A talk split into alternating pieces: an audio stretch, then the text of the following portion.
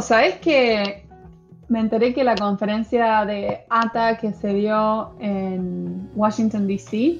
en el 2017 está de forma virtual. Em, y si sos miembro de ATA, puedes acceder a todas las grabaciones de, Ah, todo, el, Congreso. Em, y está muy bueno porque hubo sesiones muy buenas ese año, así que es muy recomendable quienes sean miembros de ATA y quizás no saben em, que esta conferencia se puede acceder a toda la grabación. Qué bueno, en realidad, o sea, porque está bueno, porque generalmente en esos congresos no podés ir a ver a todos los que te interesan. O sea, hay tanto que por ahí te coinciden en horario, lo que sea, algo que estuviste y te lo perdiste, o no pudiste ir y te lo perdiste. O si no pudiste ir, claro, si no pudiste ir todo. y te de qué se, de qué se trató, o si nunca fuiste a uno de esos congresos, de qué, qué temas se hablan, cómo son las presentaciones, cómo está bueno para verlo. Sí, sobre todo porque ahora se viene el de este año que también va a ser virtual, me acabo de enterar, ¿verdad? Sí, eh, creo que fue la semana pasada que la American Translators Association eh, definió que lo van a hacer al evento 100% virtual. Eh, originalmente habían pensado hacer una combinación, un híbrido entre virtual y en persona. Y bueno, ahora por todo el tema de la pandemia se definió directamente pasarlo a virtual. Así que me parece una buena oportunidad para quienes por ahí no iban por el tema de, los Del viaje. de viaje y demás. Sí que eh, por ahí está bueno para poder acceder a ese contenido que la verdad las sesiones son de muy, buena calidad. Está bueno, porque está bueno también ir, ¿no? Digo, tener la experiencia de estar ahí, de conocer gente, estar por ahí, charlar, tiene su, su encanto. Yo iría por eso, básicamente. iría más por esa parte, más es lo que más me interesa, digamos. Eh, pero además encima ves... Eh, buenos speakers y buenas, buenas este, charlas. Em, siempre aprendes un montón. Claro. Este, pero bueno, también me parece que es, es valor, valioso. ¿Qué quiero decir? ¿Valorable? bueno, no sé, muy bien. que ahora se haga virtual y que también eso expande, digamos, a la, la cantidad de gente que puede ir. Porque de repente ya, si no tenés que viajar y solamente, digamos, de, desembolsás lo que significa pagar el Congreso, por ahí puede ser más accesible para mucha gente. Mm, sí, va a ser interesante también ver cómo lo van a cómo lo van a orquestar, o sea, qué tecnología van a utilizar para que no sea eh, solo ver sesiones, sino que haya oportunidad de, hablar con colegas, del, famoso networking, que la verdad que este tipo de congresos te agrega un montón en ese aspecto. Sí. estaría muy bueno que, puedan manejar eh, grupos de, debate y demás cuestiones, demás oportunidades para que la gente pueda también eh, hablar con, otros colegas o potenciales clientes, como que haya una oportunidad de, Sí, eh, no, no, debe ser, no debe ser fácil porque siempre va muchísima gente a estos eventos. Pero creemos que sí, ¿no? Después ya no, ya nos vamos a enterar seguramente, Mari. Esto es para el que no sepa, por las dudas, si no se pueden meter en, en, el, en el LinkedIn, de ahí sacamos la, información de la American Translators Association, y van a ver que es en octubre, 21 al 24 de octubre, bueno, en Boston, Massachusetts, que para el caso va a estar en el fondo de la pantalla nada más, pero bueno, no importa, algo es algo. este, y bueno, y chusmen, capaz que nos podemos este, sumar. Yo nunca fui a ninguno de estos. O sea que podría capaz que nos vemos ahí, virtualmente. Capaz que nos vemos. Ahí. Nos vemos ahí en un cuadradito en la computadora. algo es algo. bueno, me parece que está bien, hay que adaptarse. La realidad es que el panorama mundial con esto del, coronavirus pinta como, como que va a ser imposible hacer algo tan multitudinario. Para, largo también Sí. Espero que en el 2021 este, haya alguna otra oportunidad que sea presencial. Pero mientras tanto, ¿no? De hecho, hace poquito este, compartimos en nuestro Twitter otra conferencia que se hace, pero en Polonia, que nos pasó un, un, eh, oyente. Mm. Así que si no tienen el Twitter de Pantuflas, métanse y busquen la información porque está ahí. Eh, también virtual, digo, ¿cuántas posibilidades por ahí uno barajaría de ir a Polonia? Yo no sé. Capaz que no ibas personalmente. pero tenían incluso un precio bastante accesible. O sea que, bueno, chicos, está bueno esto de ir virtualmente, como nuestros avatars van a las conferencias en todo el mundo. ¿Qué tal? a mí me gusta. está bueno, tiene lo suyo, tiene lo suyo. Digo, por ahora es lo único que se puede hacer, así que está bien. Hay que aceptarlo y ya. take it. Yes, yes. Eh, bueno, y hoy tenemos una invitada que nos encanta, porque es podcastera también. Sí. Hoy vamos a entrevistar a Pamela, que nos habla desde Houston, eh, con mucho calor y también muchas historias interesantes para contar su carrera. Sí, muy lindas. Así que los dejamos con Pamela.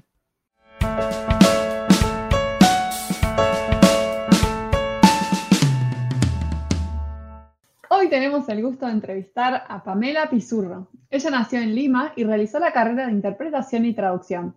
En 2011 se mudó a Estados Unidos y después de seis años de dedicarse a ser mamá, decidió volver a la fuerza laboral empezando desde abajo. Desde 2007 ha trabajado como intérprete médica, legal y comunitaria. Desde finales de 2018, Pamela se ha especializado en interpretaciones para entrevistas de asilo y casos migratorios con el Servicio de Inmigración y Ciudadanía de los Estados Unidos y para la Oficina Ejecutiva de Revisión de Casos Migratorios. Desde que empezó el aislamiento debido a la pandemia, Pamela decidió empezar un podcast en vivo que se transmite por Facebook llamado The Linguists Radio. Pamela, es un placer tenerte aquí con nosotras en Pantuflas. Bienvenida, bienvenida, un placer tener una podcastera acá con nosotros.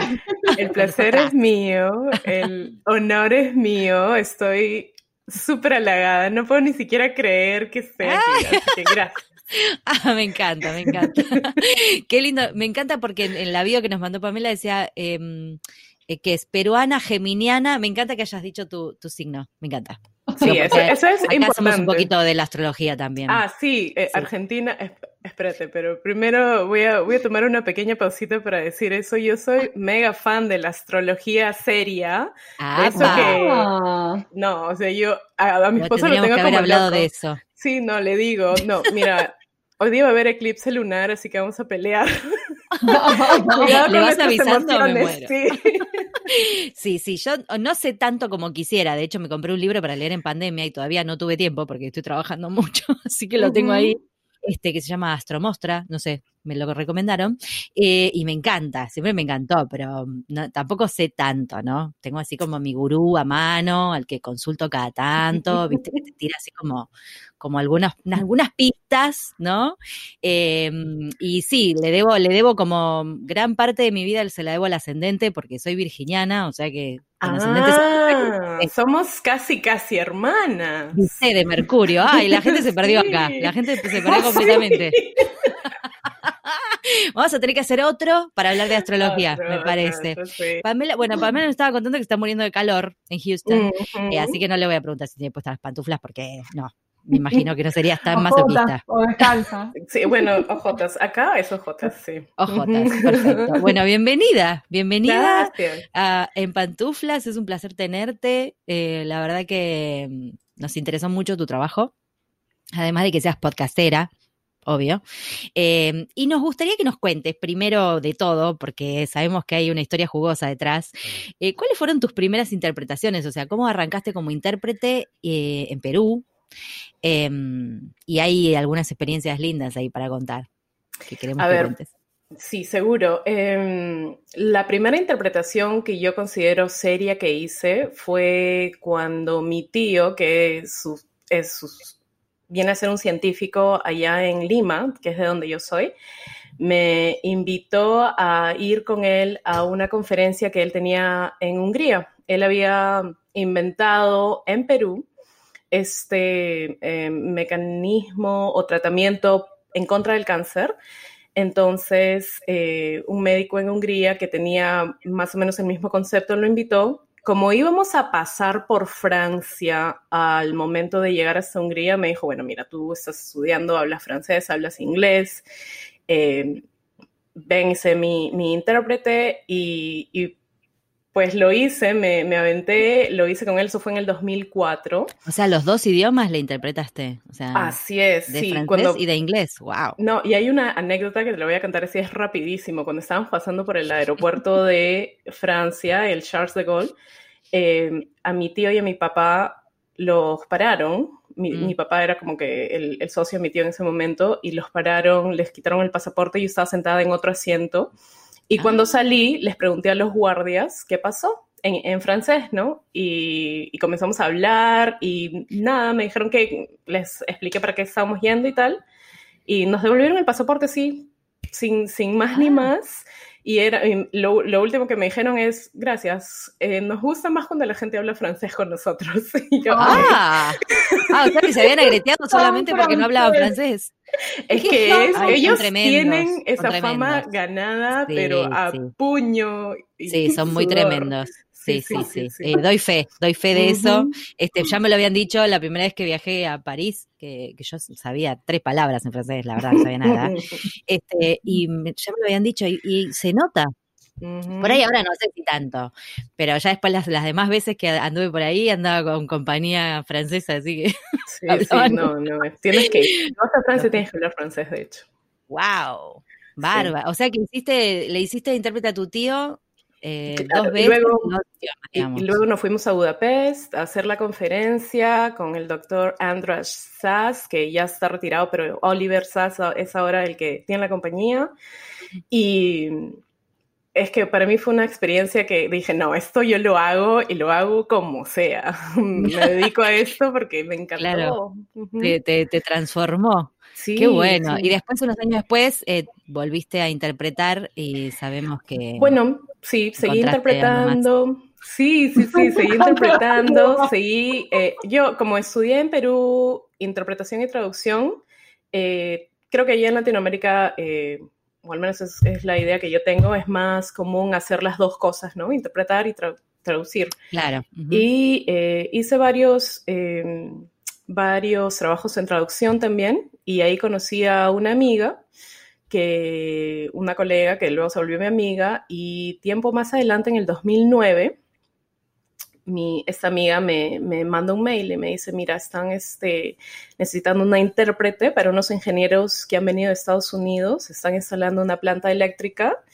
El problema es que es fuera de Lima y tomaba más o menos una hora y media de camino, te tienes que levantar súper temprano, como van a venir a pasar por ti todos los días a las cuatro y media de la mañana. Ay, por Dios. Para comenzar, pero mira, te pagan muy bien. Y yo, bueno, vamos. Bueno, lo hacemos, dijo Pamela. Sí, y resulta que ahí trabajaba el que actualmente es mi esposo. Ah, ¿ya ves? Me encanta, ¿ves? Que valió la pena levantarse a las cuatro y media de la mañana. Ah, sí. O sea, que ese, él es el que te sacó de, te, te llevó para, para Houston. Uy, sí. No, bueno, eh, aquí, así como Marina, por lo que he escuchado, eh, nosotros también aquí hemos vivido en varios estados. Ah, okay, eh, okay. Él originalmente es de, del Midwest, entonces primero nos fuimos para allá, luego por su trabajo estuvimos viajando por varios estados aquí dentro de Estados Unidos y finalmente nos cansamos de viajar y dijimos, bueno, ¿a dónde nos vamos? Nos encanta el mar a los dos, pero también queremos estar en un lugar no muy citadino, así que... Los Ángeles para nosotros estaba descartado porque mm, él es un poco conservador. Los Ángeles okay. es muy loco, ¿no? Demasiado loco todo. Sí, y, y, bueno, y dijimos, bueno, ¿cuál es la otra opción? Miami, a mí no me llamaba mucho la atención, así que dijimos Houston, vamos a, vámonos a Houston y nos, nos vinimos para Houston. Mira vos, wow. mira qué bien, o sea que con la interpretación hay como muchas, muchas cosas, es amor. Ah, sí, amor y amor. Sí, todo. sí, sí. Bueno, es amor, es amor a la profesión, es amor a, a, todo el conocimiento que me da y a todas las aventuras que siempre me está trayendo, porque cada vez claro. que acepto un trabajo de, de, interpretación es una cosa nueva que desbarata todo y lo vuelve a armar. Ahí sí, hay algo muy adrenalínico en la interpretación, sí, me parece, sí. ¿no? Con Marina uh -huh. siempre decimos que los admiramos mucho, la verdad. Oh, mucho. Sí, mucho. porque sí. Se tiran a la pileta constantemente. Sí. Sí. Sí, es así. Pamela, y contanos un poco sobre tu experiencia como intérprete en el Servicio de Inmigración y Ciudadanía de Estados Unidos. ¿Cómo es que se presentó esta oportunidad y en qué consta tu trabajo allí? Bueno, algo que aquí pasa en Estados Unidos que es lo ideal para cualquier persona que quiera empezar a interpretar o a traducir es asociarse a uno de estos grupos de profesionales.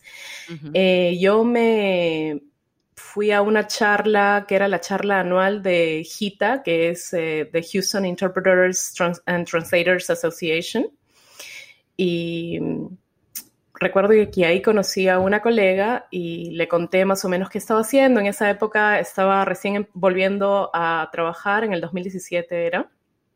Y le había dicho que, perdón, fue a comienzos del 2018 y le dije, mira, he estado haciendo eh, de intérprete comunitaria, también intérprete por teléfono, eh, tengo toda esa experiencia de universidad de años antes y me dijo, mira, ¿no te interesaría venirte a, a, trabajar en el Servicio de Migración y Ciudadanía como intérprete independiente, ¿no?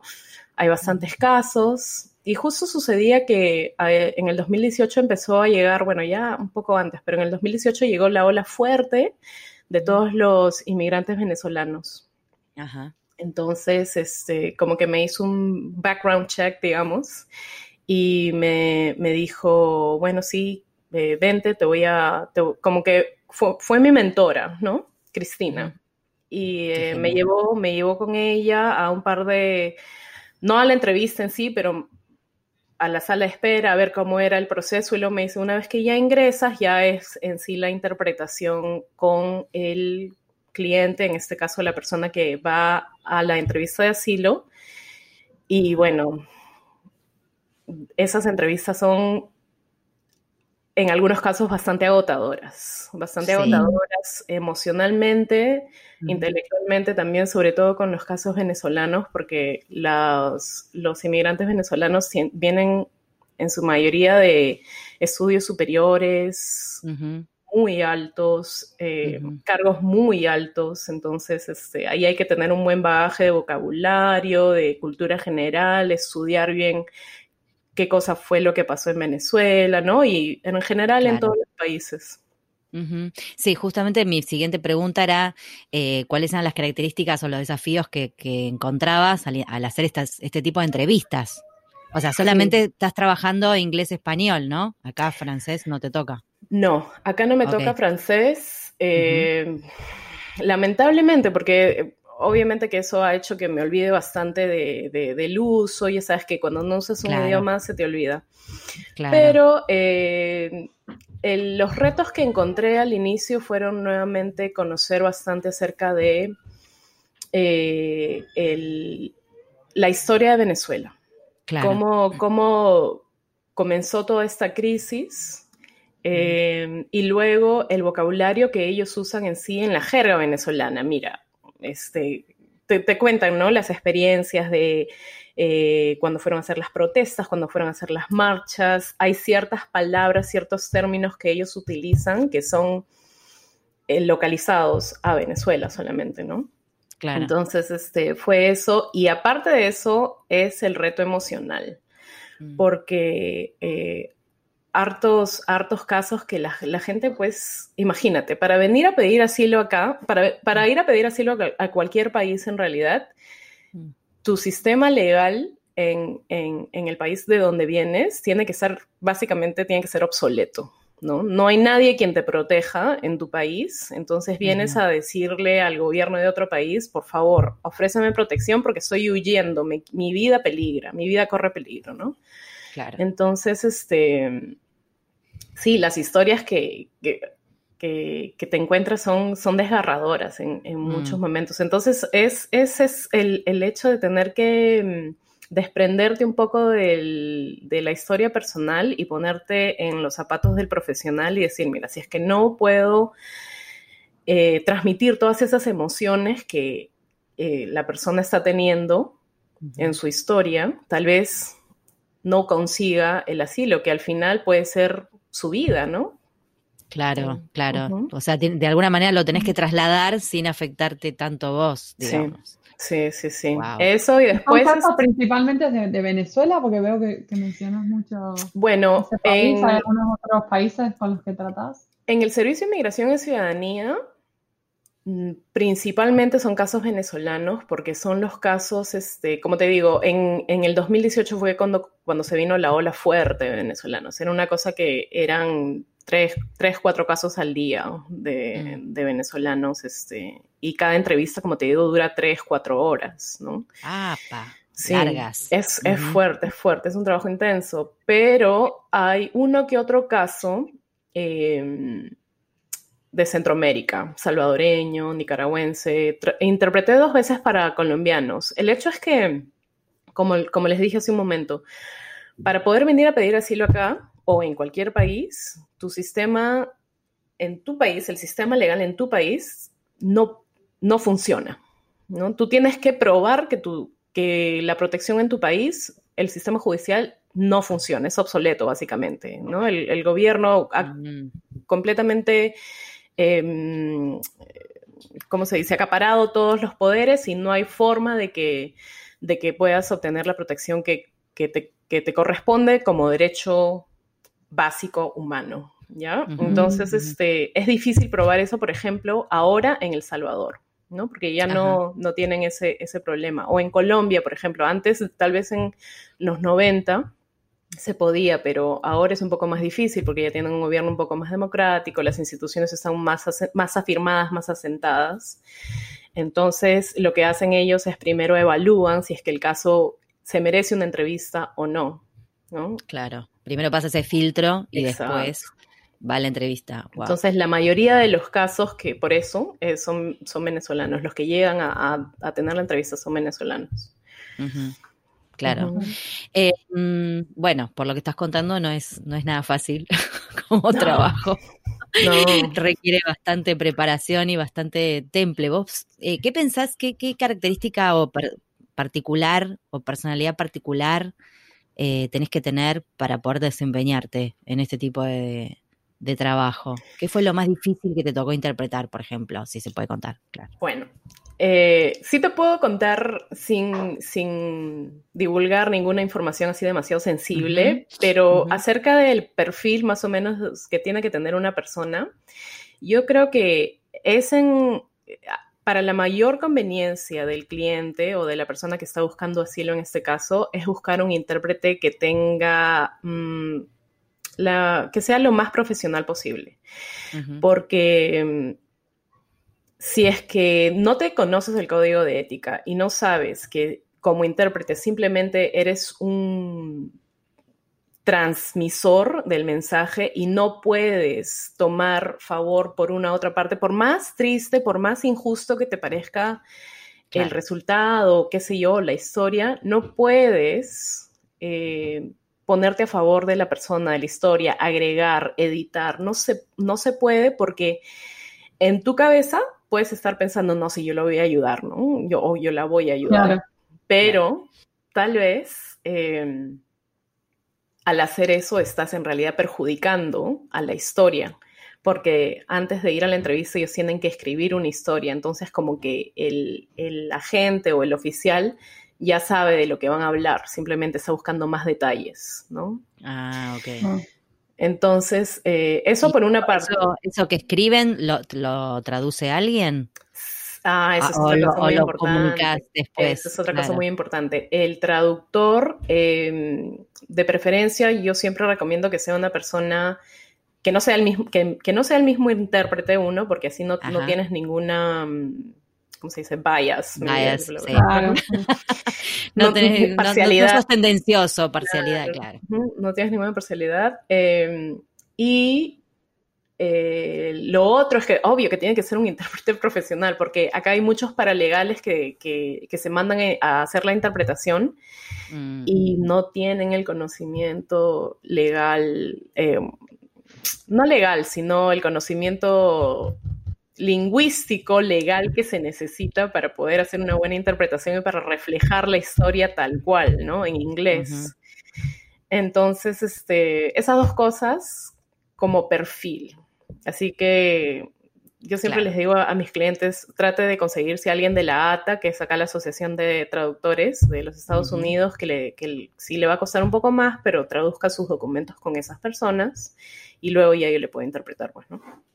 Claro. Em, y luego las historias más complicadas en realidad para mí han sido las historias que involucran altos, em, no mandatarios, sino altos funcionarios políticos. Esas son las historias que de por sí ya yo venía, a veces comparto con mi esposo, no, mira, me tocó esto y no le entendía o, me dijeron este par de cosas que no, no, no me, quedé, me quedé congelada, no supe cómo traducir, pero las historias de esos funcionarios que son altos, que en algunos casos han incluido militares o cosas así, ahí ya me quedaba callada, no puedo compartir nada porque son cosas que me da miedo, a mí personalmente me da miedo porque...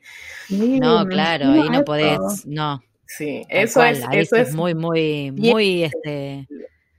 Sí. Te enteras mm. de cosas que, y, ganas, al menos yo, ¿no? He ganado una perspectiva completamente distinta de, mm. la verdadera historia que lees en las noticias, en el internet. Ah, eso es muy interesante. Súper. Sí, porque no, es, no es lo que te presentan solamente ahí, ¿no? Eh, hay, un, hay una historia detrás de eso y claro. Em, bueno, eso, eso es lo, lo, más, este, lo más sensible, lo más, mm, el reto más grande, diría yo. Estoy pensando que, porque esto que decís que, que mm, es cierto, muchos inmigrantes o personas que piden asilo de Venezuela en otros países vienen con un perfil alto en cuanto a, a los puestos que ocupaban o la profesión que ejercían en, su país, etcétera. Eh, ¿Saben inglés? O sea, no, no, porque se me hace como que tienen un buen nivel de inglés, igual está el intérprete que, tiene que estar, pero digo, ¿te, te, pasó que alguno te, no sé, te retrucara o te criticara lo que estás haciendo? Hay, ha habido, sí, sí, ah, siempre hay, siempre hay, o sea, hay, hay, jueces, sí, muy bien. no, olvídate, si hay jueces que, que hacen eso, Ah, y, que, están acá en Estados Unidos. Imagínate, mm. personas que vienen de allá y que ya han venido trabajando, ¿no? Pero em, sí, sí pasa, siempre pasa, pero como intérprete tienes que tener el temple de decirles, bueno, eso es lo que yo hago, ¿no? Yo les hago con la mano un, signo de paro. ah, levantas manitos. Bien, claro, y tenemos un protocolo, decimos, este, yo me dirijo al, al oficial y le digo, porque es importante que el oficial sepa que tú no estás teniendo una conversación privada con tu cliente, porque puede pensar que hay también una parcialidad, ¿no? Entonces, eh, yo levanto la mano y le digo, officer, this is the interpreter. Um, the um, interviewee here is trying to correct me. Um, mm. I don't know if you could please tell him to let me do my job. Y a pesar de que esa persona ah, es mi cliente, Claro, pero, pero tiene que ser así porque ellos no saben que se están, o sea, me han contratado a mí y están pagándome un buen dinero para hacerlo. Si es, que, si es que yo estoy diciendo algo, porque estoy tomando mis notas de exactamente todo lo que están diciendo, ¿no? Entonces, si es que vienes y me dices, no, no, no, no, no, un ratito, y me interrumpes en medio de algo importante, por ejemplo, te estás perjudicando como, como cliente. Entonces, tienes que dejarles, ¿no? claro. Hacerles el pare, como decimos. Claro. Claro, claro, y además esto que vos decías de, ser una persona imparcial también en, transmitir el discurso, eh, probablemente ellos metan la gamba, o sea, si realmente estuvieran ahí metiendo la cuchara lo que quieren decir ellos, y en vez de dejar a la persona imparcial que haga su trabajo. Debe ser difícil aguantarse, me imagino, siendo el que está ahí, ¿no? Tienes que tener hartas clases de yoga.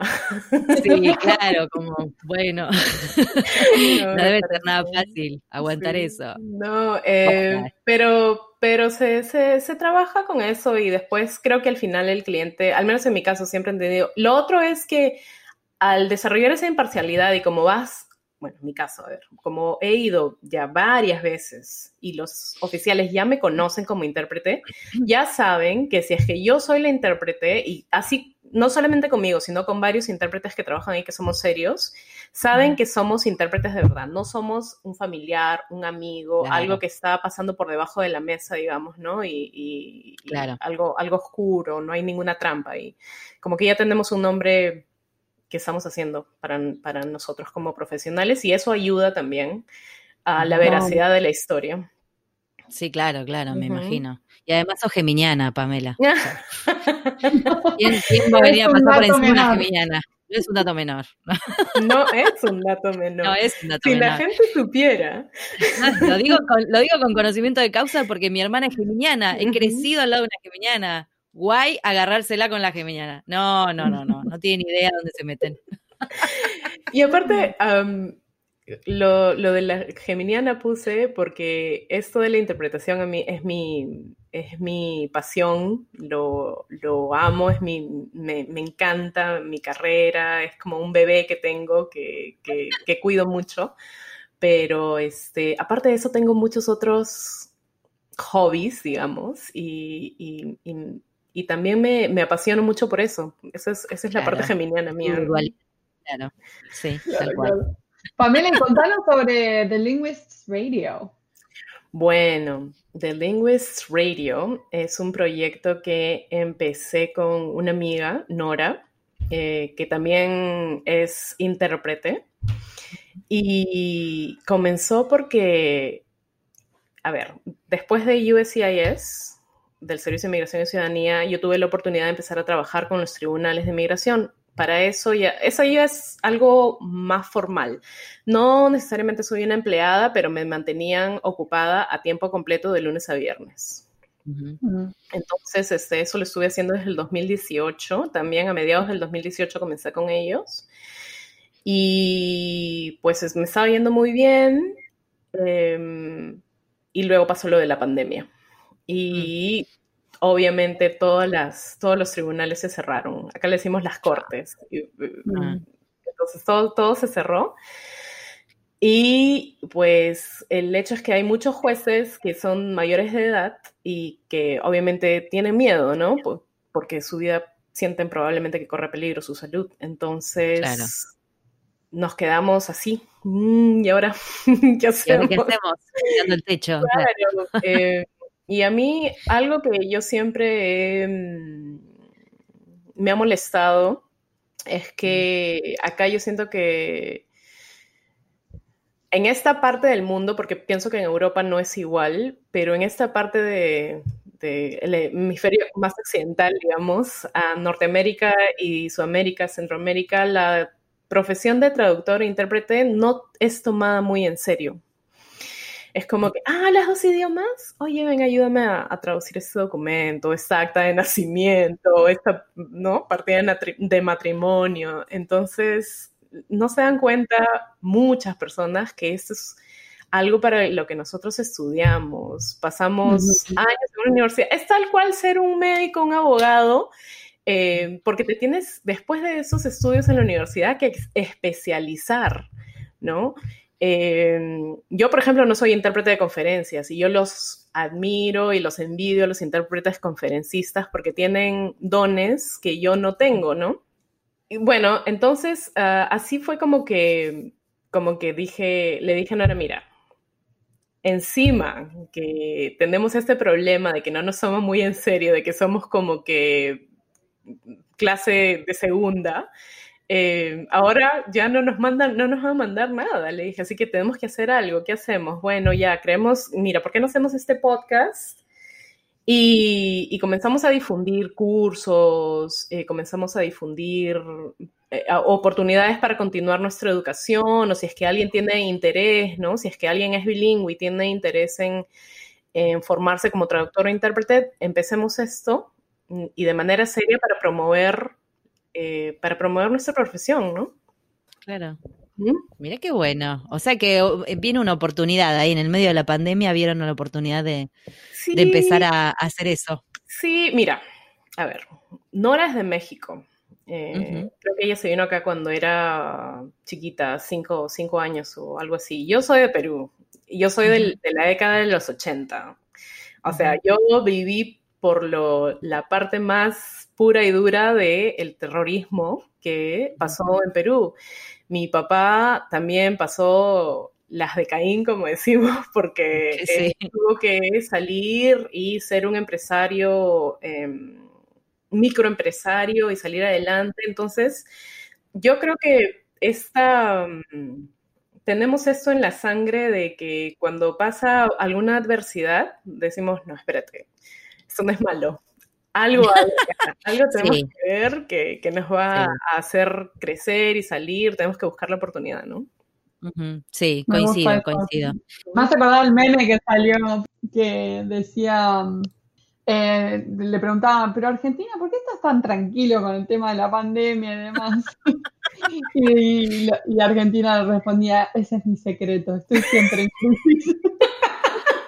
Es hermoso, era exactamente lo que iba a decir. Acá es como, como salimos de una, entramos en otra y bueno. Claro, ya. Sí, ¿cómo más Hay que adaptarse. y hasta en las peores crisis económicas acá este, han surgido movimientos de, no sé, por ejemplo, no sé, diseño alternativo, ese tipo de cosas de, salida de una crisis, ¿no? Exacto, sí. Así que yo creo que lo llevamos un poco en la sangre, coincido plenamente con vos. No, definitivamente. Eso, después allá, este, Argentina, Brasil, que son países en los que he tenido la oportunidad también cuando era más joven de, pasar, pasar unos meses allá, es una cuna de creatividad, pero de la que no muchas personas saben, salvo nosotros los sudamericanos, ¿no? Sabemos que Argentina y Brasil son como que focos de creatividad precisamente por eso, porque pues porque tienes que buscártelas, no tienes otra opción. Sí, hay que buscártelas. Sí, tal cual, tal cual. Qué bueno, me encanta. Pero nos encanta la, tu, eh, la iniciativa de hacer The Linguist Radio porque es exactamente lo que necesita para mí la profesión, hacerla más conocida. Y que se conozca más al público general, que se conozca lo que hacemos, el valor que aportamos realmente lo importante de contratar a un profesional para hacer ese tipo de trabajo. Todavía hay mucho desconocimiento, así que eh, te felicitamos también por la iniciativa. Aplaudimos, aplaudimos esas iniciativas de una, sí, sí, sí. Tenemos que ser cada vez más los que hacemos esto. Claro, y ustedes también, chicas, ustedes son como que las pioneras, porque yo las veía ustedes y, es más, a Nora le decía, ¿has escuchado a esas chicas en pantuflas, las argentinas? Son... las argentinas. me encanta, me encanta, me encanta. Bueno, de hecho, sí, cuando, cuando empezamos en Pantuflas, Marina conocía más el, formato del podcast, pero de escuchar en inglés. Yo de acá en Argentina no había escuchado nunca ni la palabra podcast cuando empezamos. Ahora sí, veo. Ahora se está haciendo más, popular. sí, no, necesariamente de nuestro tema, ¿no? Pero, por ejemplo, sí empiezo a ver más podcast de doblaje, podcast de esto, podcast, o sea, más cortito, más largos, de esto, del otro, de misterio, de esto. O sea, es como que como formato eh, ya va ganando terreno hace rato. Por lo menos acá en español, ¿no? Que antes yo no lo escuchaba, la verdad. Y ustedes están bien asentadas ahí porque ya han comenzado desde hace tanto tiempo y tienen una legión de seguidores fiel. Ay, me gusta eso de legión. Y los imaginé como los 300, todos. ¡Ah! Las conocen, te digo, de verdad, te digo, todos las conocen. Ay, qué lindo, me encanta ahí eh, ah, sí. ¿no? No, tienes, vas a necesitar guardaespaldas cuando llegues acá. Me cago de risa, mal. saco, saco la selfie de una si sucede eso. Imposible. Mamá, lo logré. Mamá. Bueno, ponele que te creo, Pamela, pero capaz que algún día piso Houston para comprobarlo. Por favor, invitadísimas las dos. Te saludo. Las dos invitadísimas, sí, sí, sí. ¡Ay, qué genia! Nos vamos, vos viste, eh, Marina, que cuando vuelvan a haber vuelos, ¿no? Que nos podamos mover por el mundo, ya nos autoinvitamos a varios lados. Ahora, bueno. Houston es una de ellos. Ahora nos habilitó, nos va a abrir la puerta. Pero, sí, sí, sí sepan lo que se viene la gira, ¿eh? No, pero es en serio, ¿ah? Yo estoy hablando totalmente en serio. Acá tenemos a, Gita, que varias, varias personas de Gita las conocen, las siguen, lo sé porque me, la, me lo han mencionado.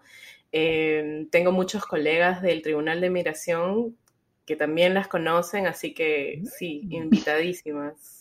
Bueno, me encanta, me encanta. Ay, sí, es una emoción.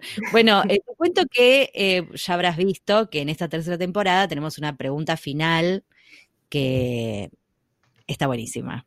Yo sé que vos, con tu Géminis, la vas a saber afrontar y Marina siempre es la encargada de hacerla. Así que me, coronaste con ese encargo. Me coroné con ese encargo para siempre.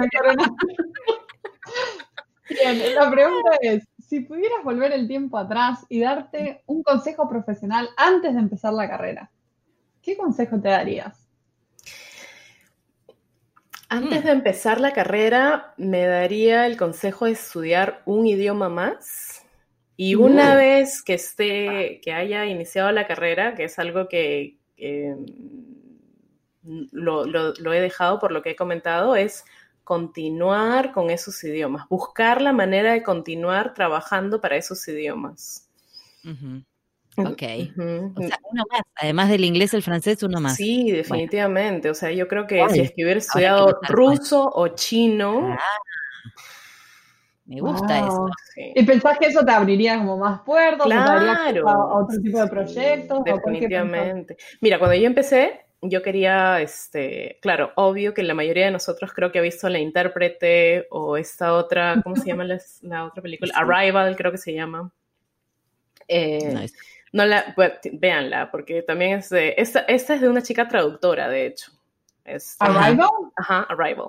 Ah, ah. estamos buscando, ¿cómo no sabemos de esta? Jennifer Connelly se, es el primer nombre. sí, véanla, véanla, pero eh, bueno, yo vi The Interpreter con Nicole Kidman cuando, ¿no? Hace años, cuando salió, y dije, no, yo, yo tengo que trabajar para la ONU. Esto es mi sueño, mi meta de vida.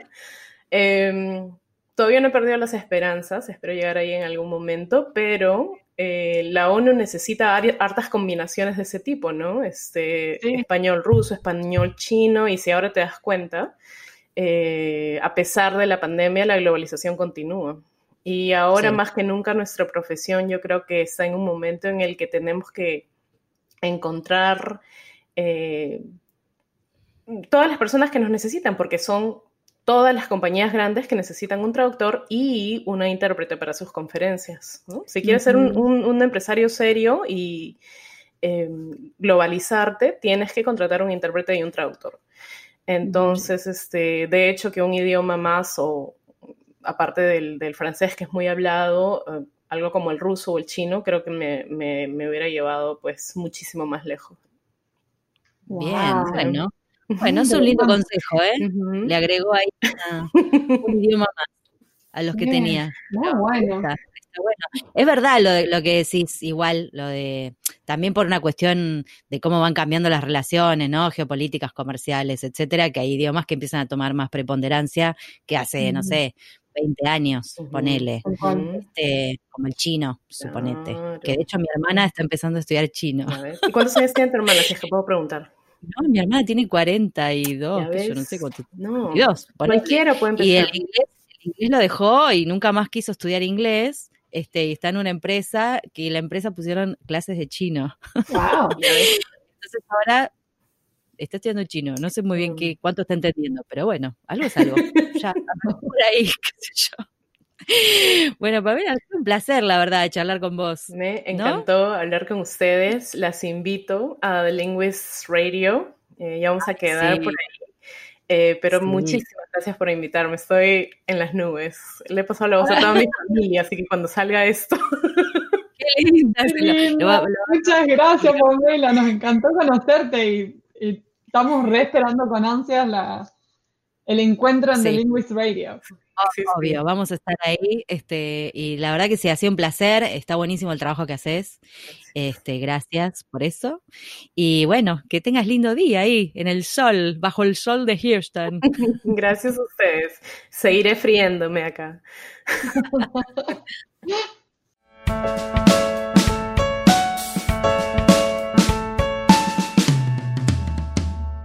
Este fue un nuevo episodio de En Pantuflas, patrocinado por nuestro amigo fiel, MemoQ. Si sos tan fan de MemoQ como nosotras, aprovecha el 45% de descuento exclusivo para podcast escuchas. Anota este código, CAM-pantuflas45. Podés encontrar todos los episodios del podcast en nuestra página en guiondelmediopantuflas.com y suscribirte para escucharlos apenas salen en iTunes, Spotify y Google Podcast. Prohibí sorpresión en la Argentina, me sorprende en Los Ángeles, Buenos Aires, pantuflas al virus.